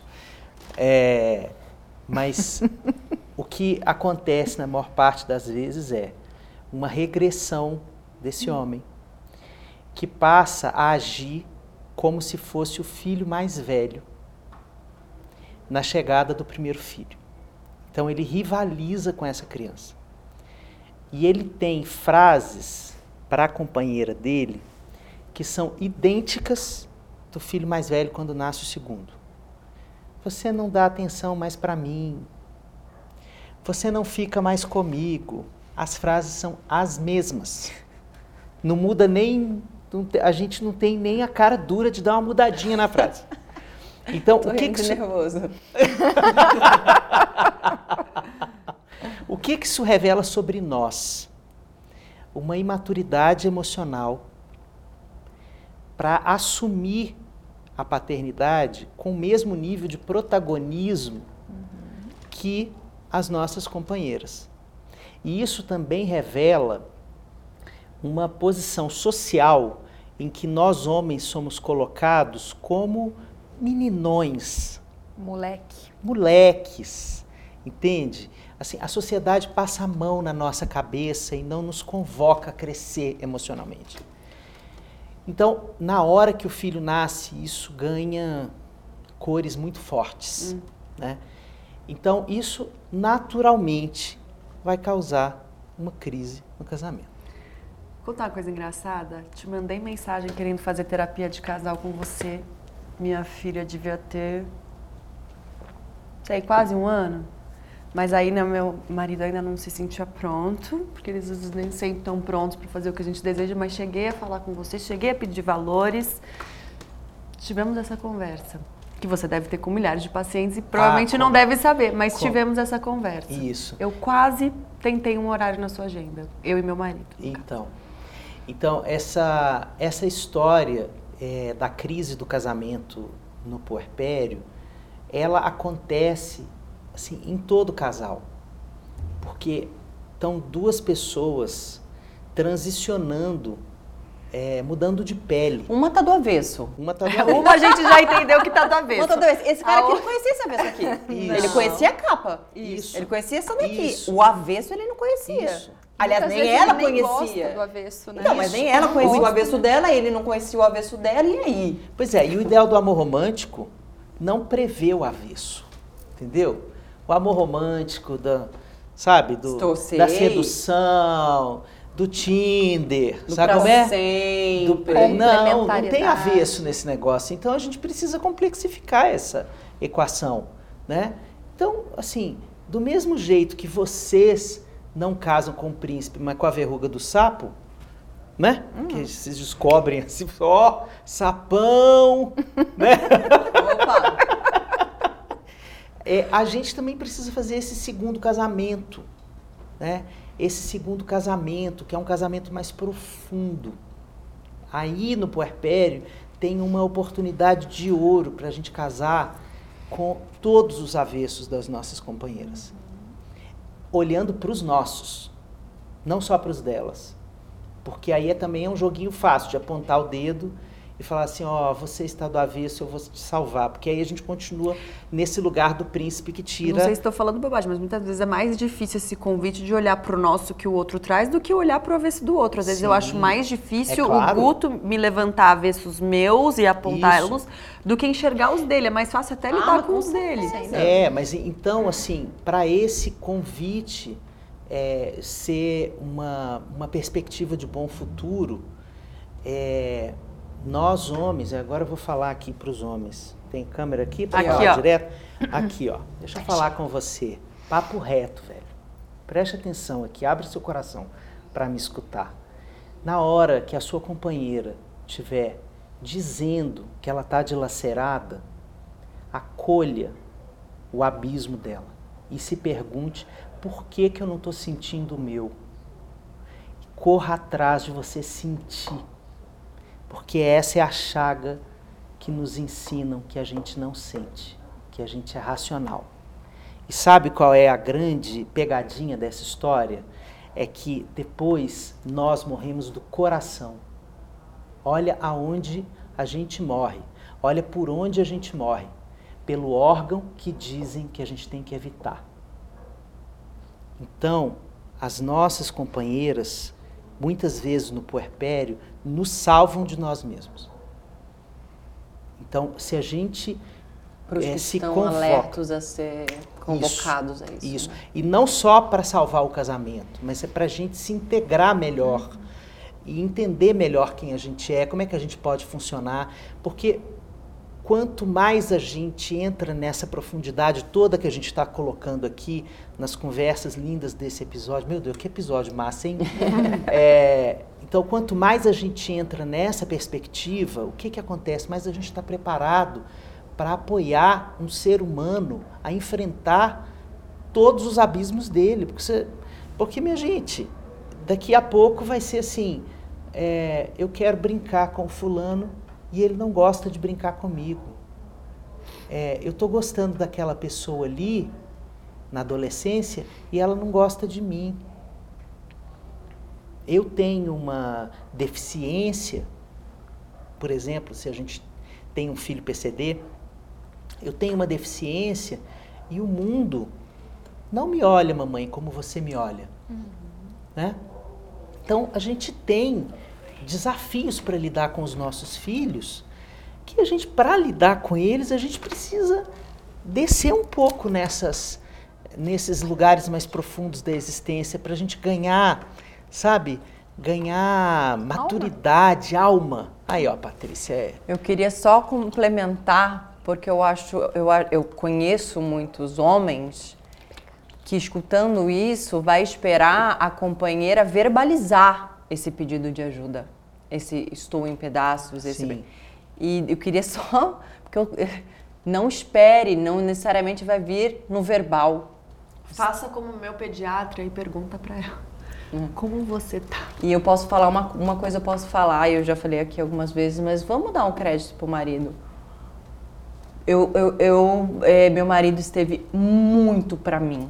E ainda está, né? É tipo assim, é, é, é- é esse cuidado durante essa gestação, que foi muito difícil, né? A primeira foi muito mais difícil do que a segunda. É, ele estava ali do meu lado o tempo todo como eu, eu- ele me, me colocou num protagonismo assim. Ele nunca me tirou do protagonismo, nem depois que meu filho nasceu. Ou já ouvi a frase: "Você não me dá atenção". Você só dá atenção pra ele. já ouvi, né, amor? Te amo. É, mas assim, é- era sempre eu, eu, eu, eu, eu como protagonista. Eu acho que isso fez uma grande diferença pra mim nesse puerpério. Realmente muito importante. A gente falou sobre aquela da ansiedade, né? Só pra voltar, porque a gente tem uma pergunta relacionada a isso. E vocês já. Ela trouxe. E ela trouxe também né? dizendo que nunca teve nenhum histórico, né? É, Ela a ansiedade praticamente acompanha a vida das mães, mas existe um caso clínico que seria ansiedade e tristeza materna. Como a gente pode diferenciar? Quais são os sintomas? Porque a gente falou e não falou. Inclusive, sobre, você falou né? que fala-se pouco. Então, Porque a vamos gente dá falar um outros mais. nomes, ou a gente não dá nome, ou a gente fala, ah, é é mãe, é normal, naturaliza uma ansiedade, que é uma, pode, é uma doença, né? Uma- então, fala um pouquinho pra gente. Eu acho que a gente pode esquentar essa conversa assim. Existe a angústia, que é a angústia de estar vivo. Né? Acho que quem está de tá é, Eu quem ouvi tá isso na minha última entendendo- consulta. Minha última É. consulta eu falei pra minha médica, eu falei, cara, eu tô com uma angústia e não tem motivo. Ela falou, essa é a real angústia. Isso. Essa é a real angústia. Não tem motivo, Quem- tá quem tudo tá certo, tá tudo vivendo- bem. E assim, tem um negócio aqui assim esquisito que não tô entendendo. Ela, essa é a real angústia. Quem está vivendo e não está um pouquinho angustiado está vivendo errado, né? Não tá na profundeza aqui que a Não gente tá entendeu tentando trazer você. não está entendendo nada. Mas existe a angústia, que é um processo de estar vivo, e existe ansiedade. Vou me colocar aqui no lugar da psiquiatra, né? Vou falar então um pouco da ansiedade do ponto de vista clínico, né? Que é justamente esse sobressalto, tensão, preocupação excessiva. Como é comum a gente receber as mães que conferem se o bebê é, Tá vivo, tá respirando, que coloca no aplicativo, mamou cinco minutos, agora troca a mama direita, a mama esquerda, uma necessidade de controle. Apontamos juntas. né? Você levantou o dedo, eu fiz assim, ó. Uma necessidade de controle muito grande. Até Quando as hoje, coisas tá? Saem do controle, aquilo desencadeia um monte de reação. Eu tenho. Não, total. Vai ela falando, fala assim, hoje ela não dormiu. Hoje ela acordou quatro vezes, era uma e meia, duas e meia, duas e meia. Eu falo, nossa, que, mal, que maluca, Tenho. Tenho tudo isso.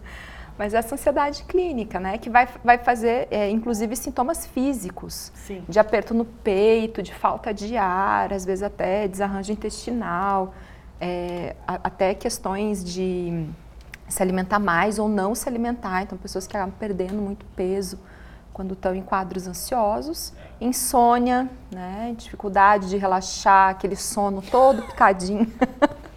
Essa seria a ansiedade clínica mesmo. E tem uma coisa que Mas acho Quando você fala, quando você fala, desculpa a minha ignorância, porque é quando você fala ansiedade clínica, É o que a gente poderia chamar tá, ela de transtorno de ansiedade generalizado. Como um diagnóstico, Como uma um ansiedade que você vai é. ser diagnosticada. que é uma doença, que você está doente, ansiedade é uma doença. Bom, aí nós vamos precisar de um episódio só para dizer o que, que é doença, Só pra falar o que, de- que não Tá, é tá, doença. tá. Mas assim, Não, do por po- isso a vamos- curiosidade, vamos- quando você fala clínico, quer dizer, você teoricamente é um diagnóstico de Isso, ansiedade. DSM-5, tá? Que é o manual mundialmente utilizado para fazer diagnósticos psiquiátricos. Tá. Várias críticas em cima, obviamente, né? Estamos aqui, inclusive, debatendo justamente as críticas, né? Mas do ponto de vista clínico, quando eu falo assim, um transtorno mental, transtorno de ansiedade generalizado. E tem uma, uma questão bem importante que eu quero aproveitar o alcance de vocês para dialogar sobre isso, que são os pensamentos intrusivos em relação ao bebê. Né, que, que faz parte desse rol da ansiedade, que é quando a mãe é, ela tem pensamentos, geralmente vem em forma de imagens, que são pensamentos que brotam na cabeça dela, Ele morrendo? dela machucando, Ah, do, do bebê morrendo. Eu vejo meu do filho bebê... morrendo de tudo que é forma. O único pensamento eu um avião, tive- ele vai morrer, ele faz isso aqui, ele vai morrer, isso aqui, ele a uva corta em 25 pedaços, a uva que ele vai morrer engasgado. Eu vejo meu filho morrendo assim, uma coisa horrível. Sonho o tempo todo. Mas termina, eu te cortei. Tudo bem.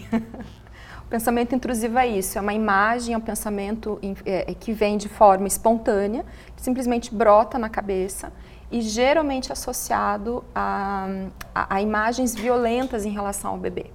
né? E isso gera nas mulheres um sofrimento, um sofrimento gigantesco, né? porque elas acreditam que elas podem ser perigosas para a criança. Ah, tá. Tá? Não, Isso é um sintoma cocioso clássico do puerpério, nunca senti. que a gente não fala, né? E que gera uma culpa imensa. Então, eu tenho vários relatos, assim, do consultório de mães. Não, eu não dou banho. Ah, é o pai que dá banho, né? Daí você vai entrar um pouquinho, a, mulher vai sentindo segurança também de contar, de Sim. expor, né? Não, não dou banho porque De se eu sentir tenho... menos fracassada, Também. de tirar isso de dentro, né? Deve ser uma dificuldade absurda Enorme. de, fal- de, de, de verbalizar. E aí ela abre, né? Não, não dou banho porque eu me vejo afogando o bebê. Né? E tem essa característica de ser algo que assusta a mulher, que a gente chama na psicopatologia de ego distônico, né? Destoa daquilo que ela faria, daquilo que ela acha que é, é, é o, o adequado para a criança. Né? Mas você tem vontade de afogar teu bebê, por exemplo? Nesse, nesse... Não, não, não, não, não, não é isso. Mas me vem essa imagem na cabeça. Então, só da gente explicar isso, só da mulher saber que isso vem da ansiedade, que é um Olha, pensamento intrusivo, um, um pensamento obsessivo, né? E que quanto menos ela, é, é, quanto menos ela quiser lidar com isso, mais ela quer varrer para debaixo do tapete, mais Pior vai fica. aparecer. Né? Então, Maior muitas vezes, só da mulher contar, né, já alivia. Né? Ela já fica, uau, e talvez entender de onde está vindo, né? Também Ah, sim. poder. Aí é o trabalho da psicoterapia, né? A gente entender o que, que é, mas não é algo que a gente precisa se debruçar muito em cima, né? Porque daí isso já causa um alívio, né? Ela já entende que, ok, né? Isso pode acontecer no puerpério, que está muito relacionado com a ansiedade. A ansiedade beira aí 70% das mulheres vão experimentar algum, alguma reação ansiosa. Não necessariamente um transtorno de ansiedade, que são coisas 70% diferentes. E vocês é acham? muita coisa. É. E vocês acham que essa ansiedade também pode, ou não, não, não necessariamente né, tá, mas ligada à sobrecarga? Sem dúvida. Sem dúvida. Eu queria falar uma coisinha sobre isso. Por favor. A sobrecarga materna, ela bate é, com o nosso pico de incidência da depressão pós-parto. Então, no Brasil, a gente tem um pico de incidência de depressão entre seis e nove meses. Tá? Que é quando a mulher está fazendo o quê? Está voltando a trabalhar, né? Está voltando para uma vida minimamente social. Quando né? esse bebê, de repente, começa a se alimentar. comer, e, demanda né, mais. Né? Tem mais aos nove? Eu entendi Seis que era tipo do zero ao seis Não. ao nove. Não, seis Nossa, pelo amor de Deus, minha filha tá com cinco meses. Não queria saber essa informação aqui, não. Mas ele já passou por uns 6 aos 9. Não, tô brincando. Tem isso tá de tudo que, eu não sei, às vezes eu tenho a vontade de experimentar Olha. um, um segundo puerpério, mesmo com todo o medo que eu tenho de passar por ele de novo, de, enfim, experimentar aquelas sensações todas e tal. Mas numa sensação de poder ter a chance de gozar em coisas que eu não gozei. De é, não contar o tempo da mamada. Ai, que delícia. Eu já me né? emociono de novo, mas assim, de poder me dar esse presente, né? Que eu nem sei se ah, o meu marido já olha pra mim e fala assim, será? Você vai se dar Ah, também, eu presente? já te falei, será também. Você também, é meu marido e minha marida. É, e aí eu queria saber se tem alguma es- estatística ou se o que vocês acham assim sobre a, a mãe de primeira viagem versus a mãe de segunda viagem. Essa segunda experiência, ela vem em algum lugar, por a gente não está entrando num desconhecido, apesar de cada ser humano vem completamente novo aí para te surpreender. Mas você já passou por aquilo uma vez, porque eu lembro que uma coisa, eu sabia o que era o puerpério, eu tinha lido sobre o blues e quando eu tava no meio dele eu falava, tá, mas que eu vou sair daqui alguma hora? É isso? Será que é isso? Será que passou? Será que era... E aí a gente precisa de muito tempo, eu ainda tô, né, elaborando um tanto de coisa, como vocês puderam perceber. É, aí eu queria saber o que, que vocês acham da primeira gestação, para primeira experiência de uma mulher com Ela tá fazendo uma consulta aqui mesmo, tá? você também, né, meu anjo? Não sou só eu, não. Somos as duas, tá bom? Eu acho que tem é, um marco importante né, né, na, segunda, na segunda maternidade, né? Porque a primeira pode ter sido biológica e a segunda adotiva. Sim, né? primeira maternidade, É, exato. ou o contrário, mas Uhum. na segunda maternidade é, a mulher vive uma sensação muito nítida. É uma fase e vai passar. Ela já sabe que Ela já passa, né? sabe disso. Né? Na primeira é tudo inédito e há um medo daquilo nunca passar. Desconhecido, né? Né? De porque a eternidade da dor, na hora em que ela está acontecendo, ela é incalculável. Né? Quando a gente está sentindo um tipo de dor, ainda mais o sofrimento psíquico, que é essa dor que dilacera cada, cada pedaço da gente, é, a sensação é que a gente é tomado por ela. Então é que a gente não é dono de si, que a, a dor nos possui. Então na hora que a gente é, vive a passagem dessa dor, gente passou. Então fica o registro. Né?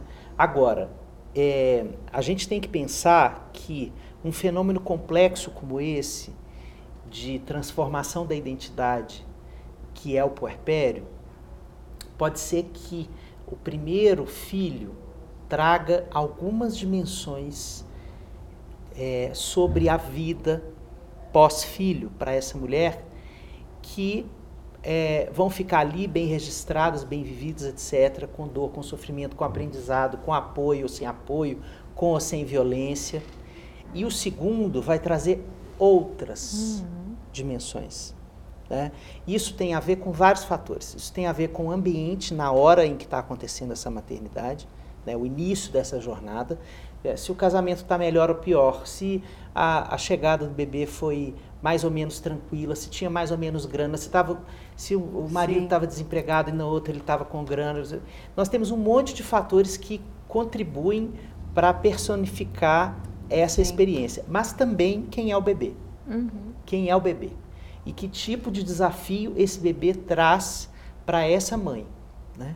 Porque a gente vai descobrindo o bebê assim, tipo camadas de cebola, sabe? Uhum. A gente vem a camadinha mais superficial sim, e depois ele, a, o, a, o, ser humano é assim, ele vai se mostrando aos poucos para o mundo, né? Para ele e para o mundo.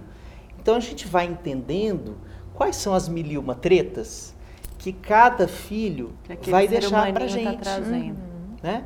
Porque é, o desafio pode não ser para algumas mães, pode ser que o, o o puerpério, imedi o puerpério imediato não seja tão desafiador, mas na hora que ele ganha mais autonomia lá nos dois anos, nossa, aqui eu estou tendo muito mais dificuldade, uhum. claro. né?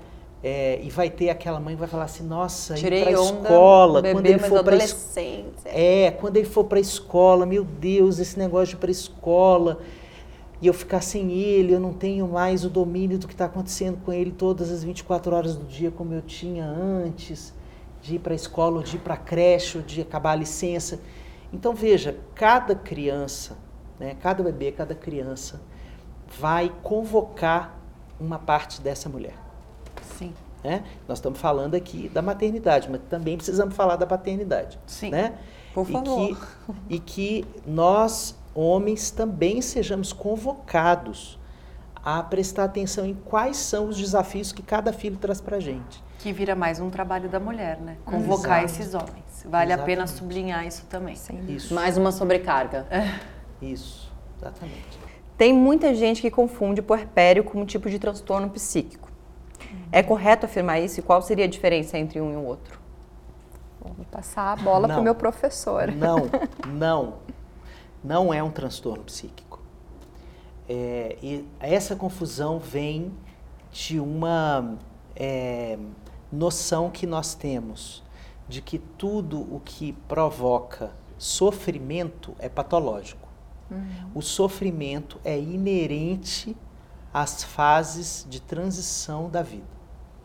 Não existe vida sem sofrimento.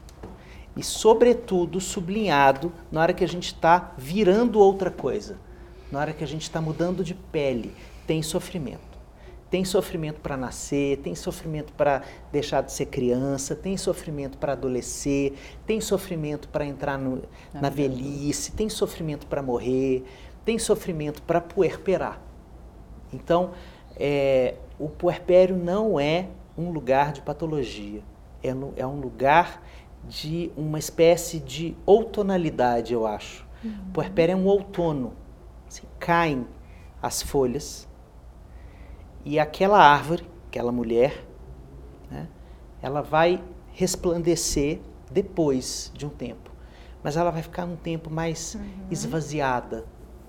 Né? Tá chorando aí? tá chorando aí, companheira? Porque aqui. Então, para mim, isso não tem nada de patológico.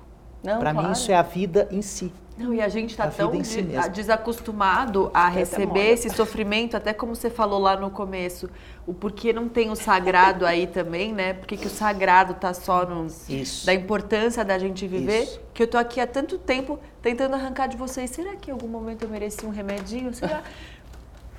E, e, e aí você me elucidou 500 coisas nessa sua co- colocação, no- tu- tudo. Já tô sem dúvida mais, porque... tô sem dúvida mais... Só que não.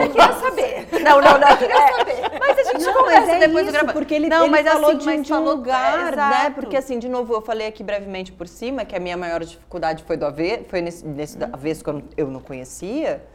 E que e eu tava querendo me desvirar, sem saber o que, que eu precisava fazer, porque eu queria outra, eu não queria essa do avesso.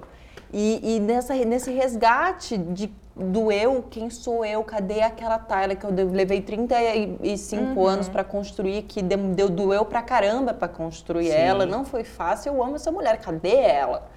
Então, quando ele fala que é o outono, que as folhas tão, vão cair, mas que passa, é muito simbólico, é muito uau. Não, e de, e de como é importante entender, né? O porquê que a gente. Isso, né? Não, não precisa necessariamente enxergar como uma patologia, né? Porque a gente fica achando que não tá normal sentir isso. Ou então quer resolver da maneira mais rápida, ou então quer, sei lá.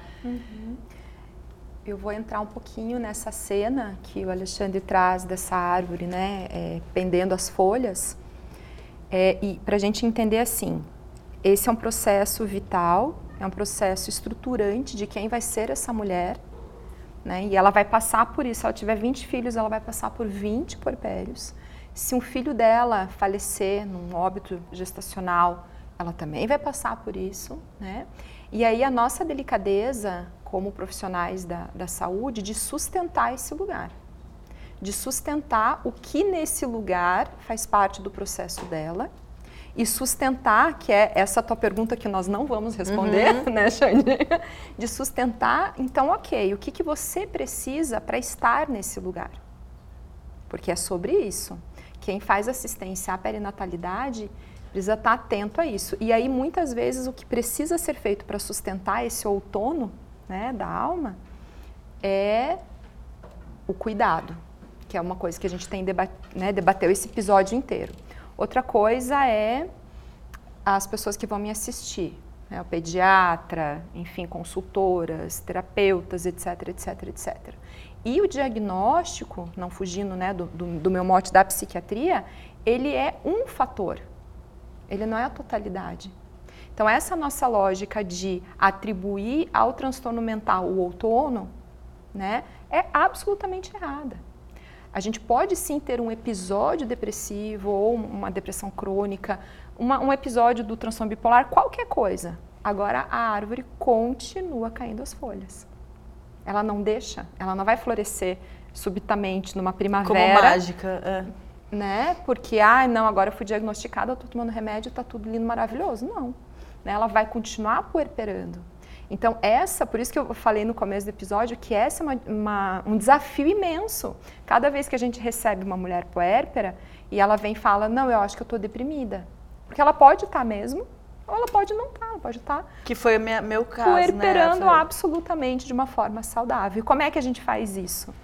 Né? Então, é, esse é o grande, é a grande beleza, a grande dor, a grande dificuldade, o desafio, mas também a nossa profunda gratidão, assim, de assistir esse florescimento, porque as mulheres que, que concluem o seu processo puerperal são mulheres que a gente olha para mulheres muito mais inteiras, que choram as suas dores, que se amarguram de eh, várias cenas, né, de abandono, enfim, mas que se fortalecem de alguma forma.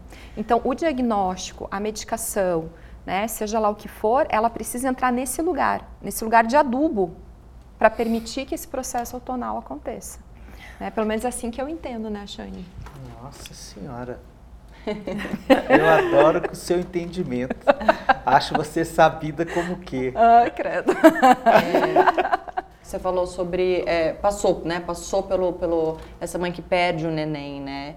Eu recebo muitas mensagens. Como eu perdi dois nenéns antes, é, eu, eu recebo muitas mensagens de mulheres assim, despedaçadas. Porque esse luto não é reconhecido na nossa sociedade. Então, assim, é, queria que, e a gente sempre, e, e, e, depois que eu passei, eu entendi que essas frases que a gente passou aqui também, do ah, daqui a pouco vem outro, não era para ser, não, Deus não quis, que o quanto isso adoece ainda mais, uhum. o quanto isso é horrível de se ouvir, mas eu já, já falei isso antes de ter passado, porque é muito difícil você saber antes de passar como acolher essa mãe que está uhum. num processo de luto. Queria ouvir mesmo assim, tipo assim, coisa básica assim, como acolher essa mulher que com certeza está num buraco. Não sabe que falar não fale nada. Acho que isso já é bastante coisa, né, Shane? Outra coisa, se você não tem é, uma disponibilidade para escutar a repetição da história, não escute não esteja do lado dela. Porque a mulher que perde uma gestação, ou também que perde o bebê pós-parto, né?